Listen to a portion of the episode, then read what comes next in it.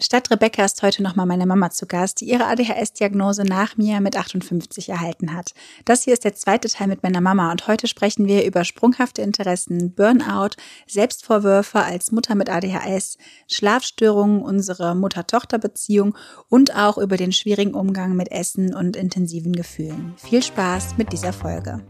Herzlich willkommen zu Ping Pong, dem Podcast für ADHS im Erwachsenenalter.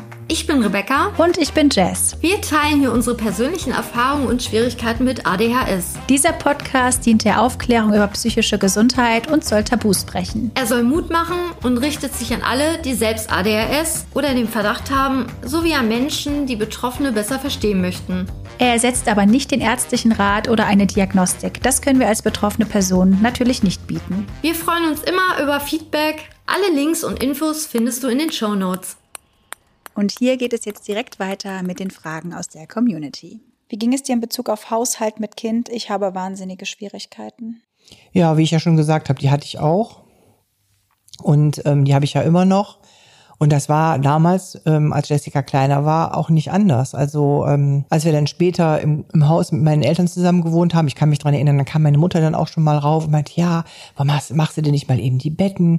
Äh, äh, wenn dein Mann nach Hause kommt, wie sieht das denn hier aus? Und äh, ich habe das irgendwie nicht geschafft. Also ich habe doch gar keinen gar keinen Gedanken dran verloren und musste mich dann auch wirklich zu allem zwingen. Und ähm, wie Jessica auch schon sagte, wenn und wenn wir dann später, als sie dann älter war, jemanden eingeladen haben, dann äh, wurde dann hier so eine große Putzaktion veranstaltet. Mhm. Also heute versuche ich das schon. Äh, ja, es ein bisschen, ist ein Weltenunterschied, wie es hier aussieht mittlerweile und wie es vor, keine Ahnung. Da gibt's natürlich, da gibt's aber auch wirklich Sachen, die jetzt, ich sag mal, so ein, so ein, so ein Akkustaubsauger, der, das ist natürlich auch, äh, ja, der, der ist, der ist sofort griffbereit. Und wenn ich mir vorstelle, ich müsste jedes Mal in den Keller gehen, dann würde ich nicht so oft Staubsaugen. Ja, das ist einfach ist mir so, so schwer. Der ist mir zu schwer. Also das, das, das, musste, das, ja, das musste kommen, ich wusste es. Ich spreche das jetzt ab hier. An dieser Stelle tschö.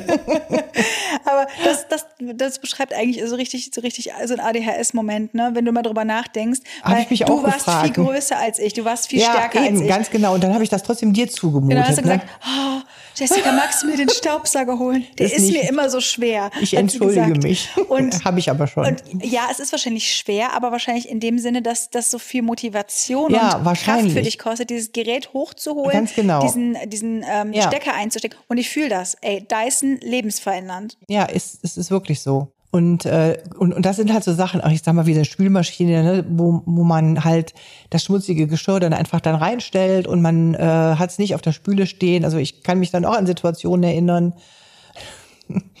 ja, in der alten Wohnung, da warst du auch noch gar nicht geboren, aber ähm, naja, das, war- das war schon wirklich krass.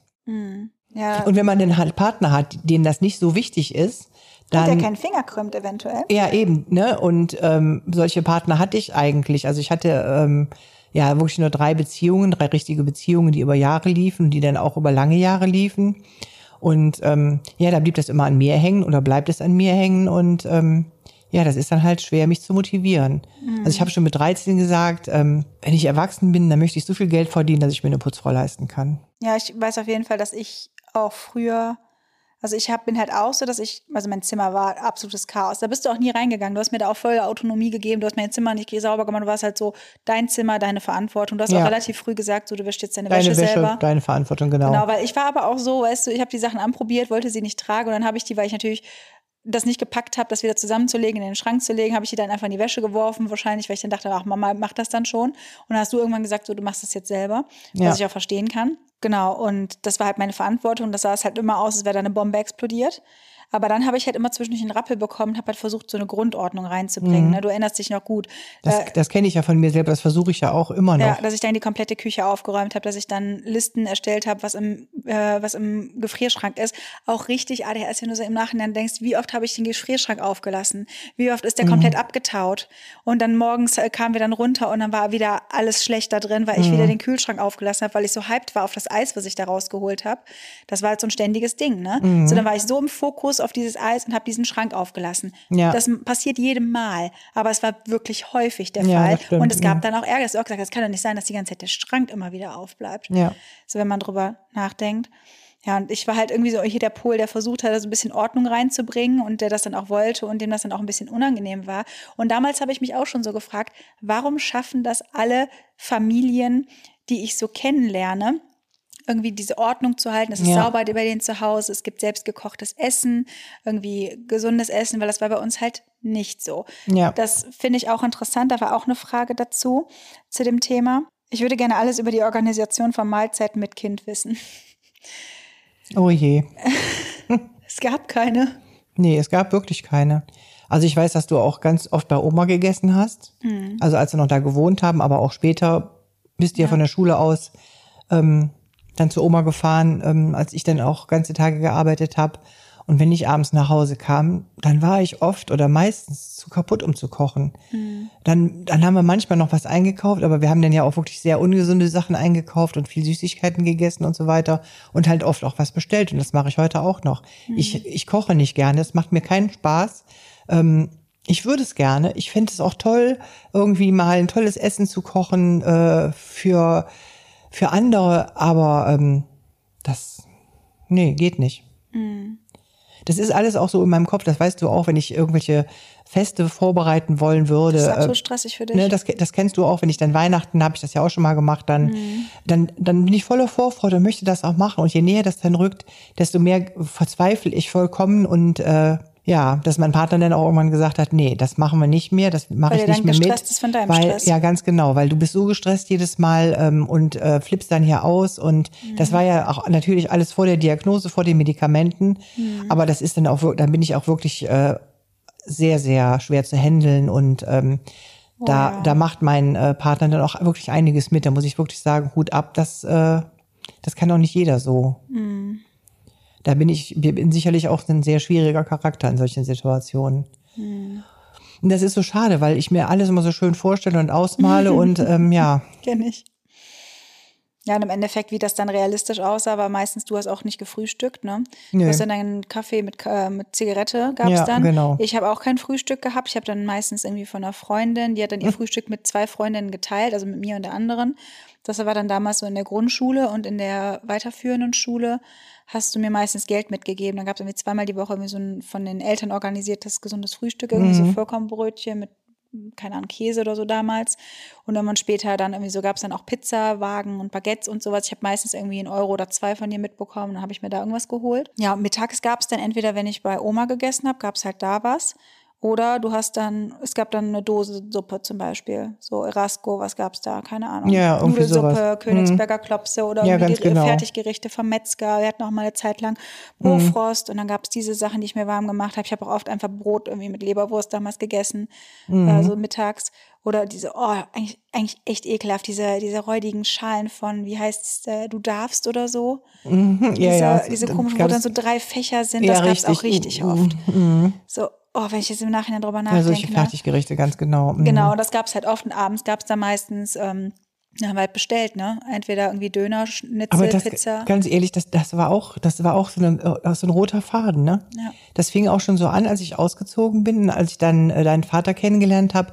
In der Zeit vorher, ähm, als ich alleine gelebt habe, habe ich auch nicht großartig gekocht. Dann musste es auch immer schnell gehen. Dann gab es immer zwei Scheiben Toast und ein Ei oder so ähm, abends und das war's dann. Ne? Da war ich aber auch sehr, sehr zufrieden. Da brauchte ich Essen auch nicht, um irgendwelche, irgendwelche Frustrationen oder so oder irgendwelche Gefühle zu kompensieren.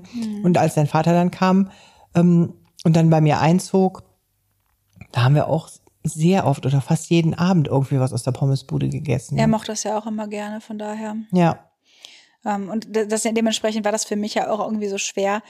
Also sowieso ADHS bedingt ist es für mich schwer, so mit Essen organisieren und kochen. Das macht mir auch nicht so viel Spaß. Aber ich habe mir ja trotzdem beigebracht, wie man sich so gesund ernährt. So, Ja. da habe ich ja komplett eigentlich gar keine Vorbilder gehabt. Richtig, ja. Und da, da habe ich dich auch mal für bewundert, wenn ich das dann so gesehen habe, habe ich gedacht, meine Güte, wie kann das sein, die ist so organisiert und Ja, alles so tipptopp und die Küche alles immer so aufgeräumt und äh, und Das kocht ist ja immer dann nur so ein kleiner viel. Teil, ne, den man dann sieht. Ja, natürlich, aber trotzdem hatte ich immer so das Gefühl, dass du das alles so, ja, alles wunderbar hinbekommst. Ja, und dann, wie du schon sagst, dann gibt es einfach die Momente, vor allem wenn halt so viele Emotionen da sind, die sich unangenehm anfühlen, wo man dann in Verhaltensweisen rutscht, äh, wo man dann zum Beispiel mit Essen kompensiert. Das ist bei mir halt genauso. Und das ist auch das, was zum Beispiel in Food Diaries dann auch teilweise sichtbar war. Ja, dann habe ich mir halt dann, keine Ahnung, viele Brötchen zum Frühstück geholt, mehr als ich eigentlich bräuchte, um satt zu sein und habe die dann mit irgendwelchem, keine Ahnung, Aufschnitt oder so gegessen, so wo ich eigentlich sagen würde, das esse ich normalerweise nicht, weil ich weiß, es bekommt mir nicht so gut, es ist jetzt ja. nicht so nahrhaft. So, und da falle ich halt auch immer mal wieder zurück. So, vor allem, wenn es stressig ist, weil so habe ich es halt gelernt. Irgendwie so der Umgang mit schwierigen Emotionen war dann meistens mit Essen, mit süßen Getränken, mit Cola und äh, Kakao haben wir damals viel getrunken. Ne? Ja. Abends. So. Ja. Genau. Ja, das ist, das ist für mich auch immer so eine, so eine Art so Belohnung, Belohnung gewesen ja, ist. Tag. So, ich habe diesen Tag geschafft und ich ja. muss mir jetzt irgendwie was, ich hasse dieses Wort, aber ich muss mir jetzt irgendwie was gönnen. Gutes gönnen. Mhm. Ähm, irgendwie, äh, das ist auch ja immer noch so, dieses Gefühl. Mhm. Dass das mhm. wirklich so eine Belohnung äh, ist, ist mir aber auch erst sehr, sehr spät äh, bewusst geworden. Okay, ich schaue gerade noch mal in die Fragen, was wir denn noch beantworten können. Vieles haben wir jetzt schon drin gehabt quasi. Bist du der Meinung, dass wenn du die Diagnose früher bekommen hättest, das Einfluss gehabt hätte auf deine Entscheidung, Kinder zu kriegen? Und vielleicht auch mit dem Wissen, dass die Erblichkeit sehr hoch ist. Die Frage habe ich mich auch bekommen. Weil, gut, du hast jetzt gerade eben schon gesagt, wahrscheinlich ist dein Vater, also ist eigentlich safe, dass der auch neurodivergent war. Ähm das ist natürlich, das ist natürlich schwierig, jetzt so eine Frage zu beantworten. Mhm. Ne? Also ähm, ich möchte dich ja natürlich um keinen Preis der Welt missen. Deswegen aber die Herausforderung ich, war halt riesig. Das, natürlich war die Herausforderung riesig, aber ähm, ja, ich, das, ich finde, das ist eine Frage, die kann man nicht beantworten. Mhm. Ich kann, kann, kann doch jetzt nicht sagen, ja, dann, dann hätte ich auf Kinder verzichtet. Mhm. Nee. Ja, ich glaube, es ist dann halt auch sehr, eine sehr individuelle Frage, wie groß ist der eigene Kinderwunsch? Weil es gibt ja viele neurodivergente Menschen, die das wissen und halt trotzdem riesigen Kinderwunsch haben. Ja. Also ich zum Beispiel habe halt keinen Kinderwunsch. Ich hatte mal einen, aber der ist schon lange nicht mehr da, aber auch bevor ich wusste, dass ich neurodivergent bin. Ähm, jetzt denke ich mir halt umso mehr, okay, es ergibt halt Sinn. Ich habe halt das Gefühl, mich zu managen, dass ich überhaupt quasi am Leben bleibe, regelmäßig für mich koche, meinen Körper bewege und mich quasi irgendwie halbwegs gesund zu halten. Das ist so ein krasser Job schon. Wie soll ich das denn noch für ein anderes Wesen machen?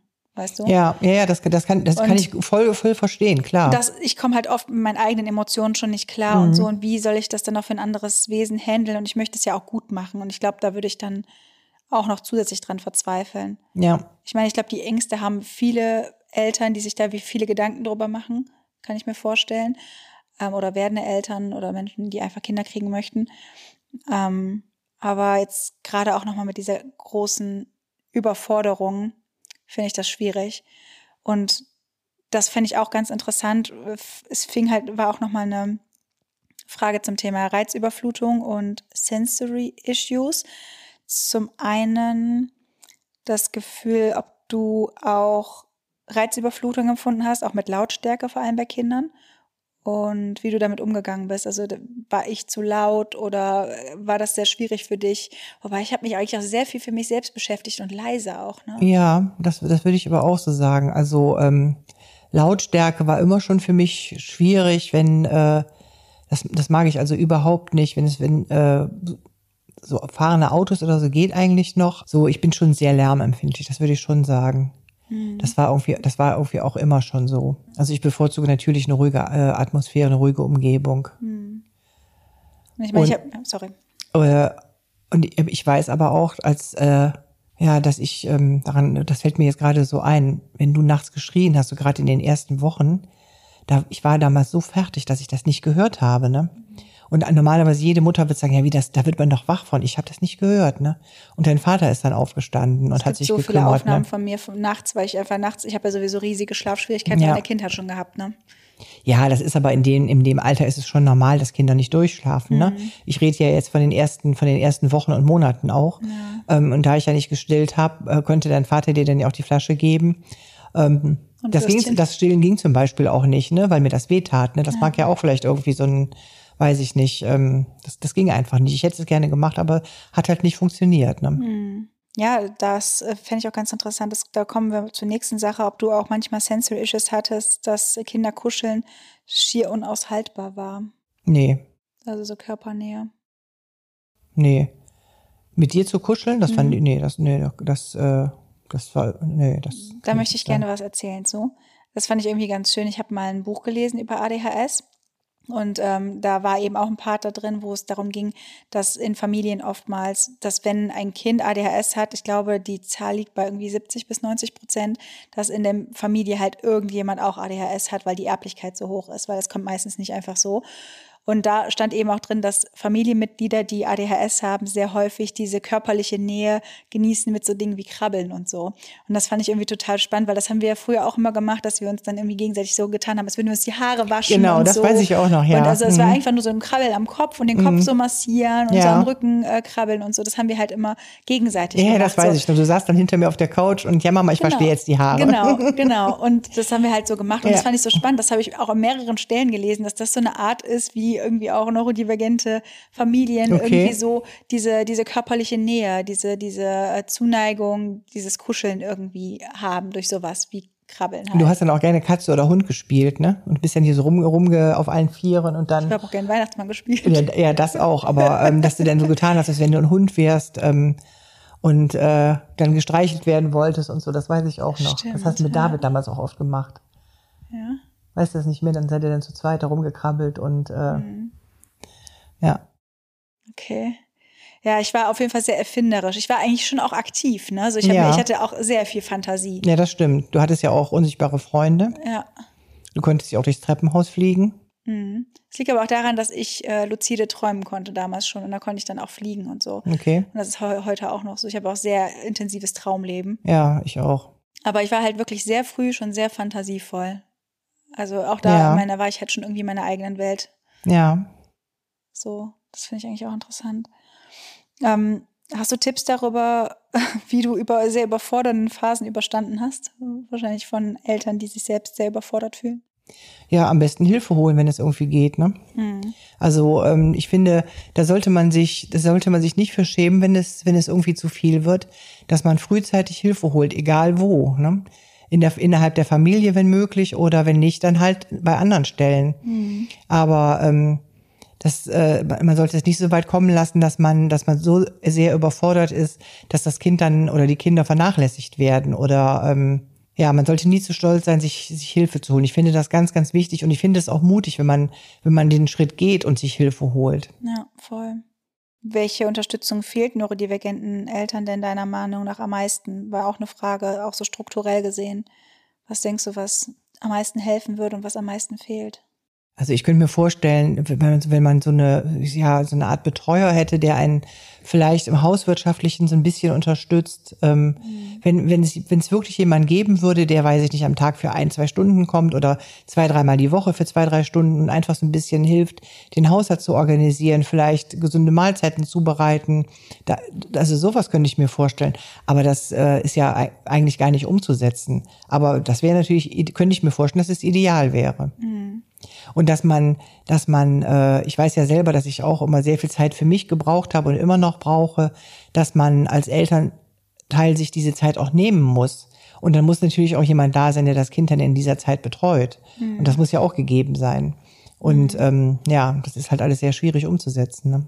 Wobei ich mir auf der anderen Seite denke, der Bedarf ist halt da und im Endeffekt sind das ja auch wieder Arbeitsplätze, die geschaffen werden, wenn Menschen halt so wirklich geholfen wird, weil es fallen viele Arbeitsplätze weg, weil Dinge sich digitalisieren und Ja, sowas. Und ja, auf der anderen Seite können solche Arbeitsplätze wieder geschaffen werden, um Menschen zu unterstützen.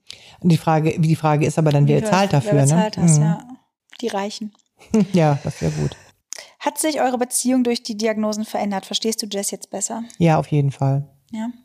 Also ich, ich finde schon, ähm, aber wir haben uns ja in den letzten Jahren, finde ich, schon sehr gut verstanden. Wir waren aber auch immer irgendwie auf eine Art freundschaftlich miteinander. Wir haben über voll, eigentlich über alles geredet. Ja, das stimmt. Du wusstest auch zum Beispiel, was meine Beziehung angeht, eigentlich immer alles ziemlich gut Bescheid. Ja, richtig. Und du hast Mhm. mir aber auch viel von dir erzählt. Ich glaube, manchmal haben wir sehr viel overshared, vielleicht was eigentlich nicht unbedingt geshared werden sollte. Ja, du warst aber natürlich auch ab einem gewissen Alter auch wie eine gute Freundin, ne? Ja, und das hat sich nicht geändert. Und äh, ich habe hab jetzt natürlich mehr Verständnis und du wahrscheinlich umgekehrt genauso, dass du heute rückblickend betrachtest, Ja, auch, auch weißt, ach ja, deswegen ist das so gewesen, weil halt ADHS auf beiden Seiten und ähm, ja. Voll, dass ich halt das einfach auch einschätzen konnte. So, das war so und so, weil ich, ich meine, das Gefühl war immer schon da. Ich wusste immer schon, okay, du hattest viel, was bei dir los war. Du warst sehr überfordert. Du hattest ähm, Zukunftsängste, weswegen du dann mehr gearbeitet hast, als es gut gewesen wäre, auch für mich, weil ich halt sehr viel alleine war und ich glaube, mir hätte es gut getan, dich mehr da zu haben, auch emotional. Aber ich weiß halt, warum du es gemacht hast und dass du halt überfordert warst mit allem. Und jetzt verstehe ich aber auch, Warum? Weil ich das wahrscheinlich auch so sehr überreizt hat. Vor allem diese Arbeitssituation war ja nicht nur, dass du da die Arbeit, ich glaube an sich war gar kein Problem, aber so dieses drumherum war auf jeden Fall mein Gefühl. So dieses ganze Soziale. Ich habe da KollegInnen, mhm. mit denen ich dann reden muss und dann gibt es da Pausen. Eigentlich hast du gar keinen Bock mit Leuten zu reden. Ja, und, und dann das Telefon ständig und äh, da musst du dich da oftmals auch noch anmeckern lassen, weil irgendwas Zeit, und äh, oh. Jetzt die ganze Zeit in der gleichen Position und man tun dir die Beine und Knie weh. Und äh, die ganze Zeit auf den Bildschirm starren und dann noch alles in der Fremdsprache und äh, das, das war schon richtig krass. Und ich kann mir das heute gar nicht mehr vorstellen, dass ich das da fast 25 Jahre ausgehalten habe. Das ist unfassbar. Hm. Ja. Dabei muss man aber auch sagen, ähm, vielleicht auch ein ganz, ganz interessanter ähm, Dis äh, Diskurs, sagt man das? Nee, nee. Ähm, Exkurs, genau, das war das Wort Diskurs, was anderes, ähm, dass du eigentlich eine Person bist, die sehr sprunghaft ist, so auch mit ihren Interessen. Das habe ich mich früher auch immer gefragt, weil jedes Mal, wenn ich dich besucht habe, war das so, ich habe was richtig Cooles entdeckt. und dann kam sie dann an und dann war sie, da hatte sie zum Beispiel Meditation entdeckt, erinnere ich mich noch, oder irgendwelche Gadgets. Ich meine, du hast ja auch so ein kleines Problem mit impulsiven Käufen? Naja, weiß ich nicht. so dass sie halt sehr impulsiv Dinge kauft und so. Ich ja. meine, ich habe das auch nicht von irgendwo. Ich habe ja zum Beispiel auch mit Kleidung und Schuhen echt ein großes Problem gehabt. Und mhm. du neigst ja auch dazu, auch so Kosmetik und so kaufst du schon sehr gerne recht häufig. Ja, das, das stimmt. Ja. Und du, ich habe mich aber schon gebremst. Ja, das, das weiß ich. Ähm, ja, aber auch dieses Gefühl, dass du halt irgendwie was Neues entdeckst und dann bist du so hyped, dann bist du so ja, da drin und dann bist, kannst du über gar nichts anderes mehr reden und dann denkst du, das ist die Lösung für all deine Probleme. Und dann über zwei Tage später hast du vergessen, dass es existiert. Ja. Und das ist halt was, was ich schon früh bemerkt und mir dachte, was ist da los? So. Mhm. Ja, um, das ähm, stimmt. Also hier ist noch die Frage, finde ich irgendwie ganz interessant. Ich meine, wir haben es eben schon beantwortet, dass du es gar nicht so richtig bemerkt hast, weil du selbst auch so warst. Aber ab wann hast du rückblickend Jazz-Neurodivergenz bemerkt? Mein Kind ist 15 Monate, ich bin ADHS. Ich weiß natürlich schwierig, du hast ja keinen Vergleich gehabt. Ne? Wie ist ein Kind ohne? Nee. Kann ich echt nicht sagen. Oder vielleicht in der Bekanntschaft, dass da irgendwie Kinder waren, wo du denkst, die sind. Anders. Ich hatte ja so, ich hatte ja sogar keine äh, Bekanntschaften äh, oder Freundschaften, wo, wo jetzt Kinder waren, dass ich da irgendwelche Vergleiche hätte ziehen können. Mhm. Ja, und eine Frage, die geht in die gleiche Richtung. Hattest du Burnout? Hast ja schon ja, hatte ich, hatte ich ja, kann man wohl so sagen, ja. ja, aber heftig. Äh, hattest du damals Verständnis für Jazz-Auffälligkeiten oder eher Scham? Ich habe mich nie im Leben für dich geschämt. Niemals. Nee zu keiner Zeit. Da könnte auch passieren, was, was, was will. Also das, äh, nee. Warum soll ich mich denn dafür dich schämen? Warum? Hm. Da könnte ich mir nicht vorstellen, dass du irgendwas tun könntest. Also, nee. Ja. Ja, Mama ist Bedingung, halt sehr Bedingungs Mensch. Bedingungslose Liebe. ja, ich glaube, es ist auch schon ein bisschen drin. Hast du dir Vorwürfe gemacht wegen Jazz und wenn ja, wie gehst du damit um? Ja, klar habe ich mir Vorwürfe gemacht, weil ich, ja. äh, weil ich das nicht rechtzeitig erkannt habe. Ich weiß, weiß ja auch nicht, ob, äh, ob man damals, weiß ich nicht, medikamentös irgendwas hätte machen können. Mhm. Ähm, ich hätte mich natürlich rückblickend anders verhalten, hätte vielleicht weniger gearbeitet. Mhm. Äh, aber das kann man hinterher immer sagen. Man, man versucht ja immer normalerweise zu jedem Zeitpunkt seines Lebens das Beste zu geben, was irgendwie in dem Moment möglich ist. Mhm. Man macht ja nicht mit Absicht und sagt sich jetzt, oh ja, das ist zwar nicht gut, aber ich mache es jetzt trotzdem. Nee. Sondern man versucht ja immer irgendwie sein Bestes. Ne? Klar, mhm. rückblickend hätte ich natürlich einiges anders gemacht. Und äh, klar macht mich das auch traurig und ich äh, fühle mich da auch schuldig. Aber ja, so ist das halt. Ne? Was mhm. soll ich mhm. machen? Mehr als entschuldigen kann man sich ja rückblickend nee, nicht mehr. Glaub, und das ist halt auch einfach das Gute, weil du machst ja Therapie, ich mache Therapie und wir reden ja aber auch sehr viel über die Erkenntnisse. Und ich glaube, das tut unserer Beziehung auch ganz gut, dass wir ja. diese ganzen Sachen aufarbeiten, einordnen können und so. Weil klar, ich war da auch oft an dem Punkt, dass ich mir dachte, okay, diese ganzen Dinge sind scheiße gelaufen. Und dann war ich vielleicht irgendwie enttäuscht von dir. Aber mittlerweile bin ich einfach so an dem Punkt, dass ich mir denke, okay, sie hat halt einfach ihr Bestes versucht und ich äh, keine Ahnung, ich bin da dann nicht mehr weiter so vom Gefühl her so nachtragend oder beziehungsweise ich habe dazu mal auch was gelesen, so dass man, dass es nichts bringt, quasi runterzureden, ja, sie hat ihr Bestes gegeben, auch wenn man verletzt war, sondern dass man einfach auch sagt, okay, ich war verletzt, es lief scheiße, aber ich verzeih mhm. dir. Ja. Mhm. Dass es sich einfach vom Gefühl her viel besser anfühlt, einfach dann aktiv zu sagen, ja, war kacke, ja. aber ich verzeih dir. Mhm. Ich verstehe es. So. Ja. Irgendwie, das ist, finde ich, ganz gut. eine Frage, die in eine ganz andere Richtung geht, die ich aber irgendwie ganz interessant fand. Durfte Jazz täglich Filmchen schauen? Wird ja so verpönt. Mir tat's gut als Kind. Ich habe so viel Du hast so viel Fernsehen geguckt. Du hast ja schon sehr früh ähm, Einen eigenen, ja, einen gehabt. eigenen Fernseher gehabt. Das ist einfach so. Und ähm, ich, ich gebe auch zu, dass es äh, oft für mich leichter war, dich vor dem Fernseher zu parken. Das ist natürlich verpönt und das darf man auch gar nicht laut sagen. Ähm, aber es ist so gewesen. Und ich war dann oft froh, ähm, wenn ich meine Ruhe hatte und du deine Zeichentricksendungen da geguckt hast. Und ähm, was natürlich auch ausgeartet ist, dass du dann morgens schon um 6 Uhr dann ferngesehen hast. Oh ja. Ja, Vor aber 6 Uhr, weil dann war noch der bei Super RTL der das Feuer. Ich hatte ja auch schon damals krasse Schlafstörungen. Ne? Das fand ich halt auch, das war halt auch so eine Sache. Ich kann ja mal kurz erzählen, wie das, wie das ablief. So, ich hatte halt richtig Schwierigkeiten einzuschlafen und jeden Abend brauchte ich die gleiche Bestätigung von meiner Mama, dass falls ich nicht schlafen darf, ich äh, schlafen kann, ich rüberkommen darf und im Schlafzimmer irgendwie meine Isomatte ausbreiten darf. Und das habe ich fast jeden Abend was heißt gemacht. Isomatte? Du hast deine Matratze mit rübergeschleppt. Nee, nee, ich hatte eine Isomatte. Ich hatte eine Isomatte. Ich hatte, glaube ich, zwei Isomatten da irgendwie liegen. Die habe ich dann übereinander gehabt. Ja, aber es gab aber auch Zeiten, wo du dann ins Bett, ins große Bett gekrochen Ja, das bist. war ja früher. Aber später habe ich halt auf dem Boden dann Mhm. immer da vor dem Schrank gelegt, gelegen. Und da habe ich dich halt jeden Abend gefragt, ob der Status quo gilt. Ich brauchte wirklich jeden Abend diese Ja, ja, Bestätigung. auch Eigentlich war es immer so, es war über Jahre so, aber ich brauchte immer wortwörtlich dieses Status quo gilt. Und du die kamst doch Sicherheit fast jede Nacht rüber, ne? Ja. Ich, Ich glaube, mit, so. ich glaub, mit 13 hat das dann aufgehört. Ja, es war wirklich echt lange. Mhm. Und ich weiß nicht, ob das was war, einfach dieses Gefühl, ich bin nicht alleine oder dass einfach dieses Schnarchen, Atmen so war, okay, ich bin nicht alleine. Vielleicht auch, wenn ich das so rückblickend betrachte, vielleicht auch, weil du tagsüber halt nicht viel Zeit mit mir verbringen konntest, dass du dann irgendwie das in der Nacht danach geholt hast. Könnte ich mir vielleicht vorstellen. Ich Ja. weiß es nicht. Fällt mir gerade jetzt so Aber ein. auch abends, ich hatte auch oft Angst, wenn ich die Augen zugemacht habe. Ich habe ja auch oft Albträume gehabt. Mhm. Und das ist auch vielleicht damit zusammenhing, dass ich dann nicht alleine sein wollte. Und oft hat mir die Stille auch Angst gemacht, wenn ich alleine in meinem Bett war, meine Okay. Gedanken so laut waren. Ähm, ist aber schwer zu sagen, aber das fand ich irgendwie auch interessant, dass das damals so war. Und wenn ich dann tatsächlich in meinem Zimmer geschlafen habe, dann war ich meistens halt vor 6 Uhr wieder wach. Also ich bin ganz spät eingeschlafen, vor 6 Uhr wieder wach und lag dann morgens vom Fernseher angefangen, das, äh, an- darauf gewartet, dass das Programm anfängt. Lag aber auf dem Boden. Direkt dahinter war ein Sofa, aber ich lag halt auf dem Boden, immer mit meiner Decke. Habe ich auch noch Fotos von. Okay. Mit meinem Mickey Maus Schlafanzug. ja, okay. Suchen wir noch eine Frage aus für den Abschluss. Hm. Das finde ich irgendwie ganz schön. Was fandest du am schönsten in eurer Mutter-Tochter-Beziehung? Ich finde am schönsten, dass wir ein sehr gutes Verhältnis haben, dass wir uns über alles unterhalten können. Ähm, ja, und ich bin froh, dass es dich gibt. Also, ob du nur sagen würdest, ja, habe ich richtig bereut, so, ich finde dich scheiße.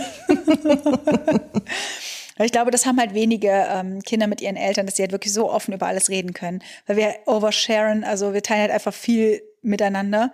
So wirklich wie, wie beste Freunde. Ich weiß nicht, ob das immer so optimal ist. Schwer zu sagen. Aber, aber besser als, als das Ja. Gegenteil, finde ich. Also dann Ja. Mhm. lieber zu viel als, als, als gar nichts oder zu wenig. Also das finde ich dann schon, Ja. Ich meine, es ist halt so bei uns generell, dass wir jetzt nicht jeden Tag Kontakt haben. Also manchmal haben wir auch zwei, drei Wochen gar keinen Kontakt und dann schreibst Oft, du dann. meistens. Oft, ja, es ist einfach viel los. Ne? Und dann Ja, meldet ja. sich halt einer und dann sagen wir, lass uns telefonieren. Dann telefonieren wir irgendwie eine halbe Stunde, dreiviertel Stunde. Und dann bin ich ab und zu halt mal hier in der Heimat, wo ich jetzt auch gerade bin.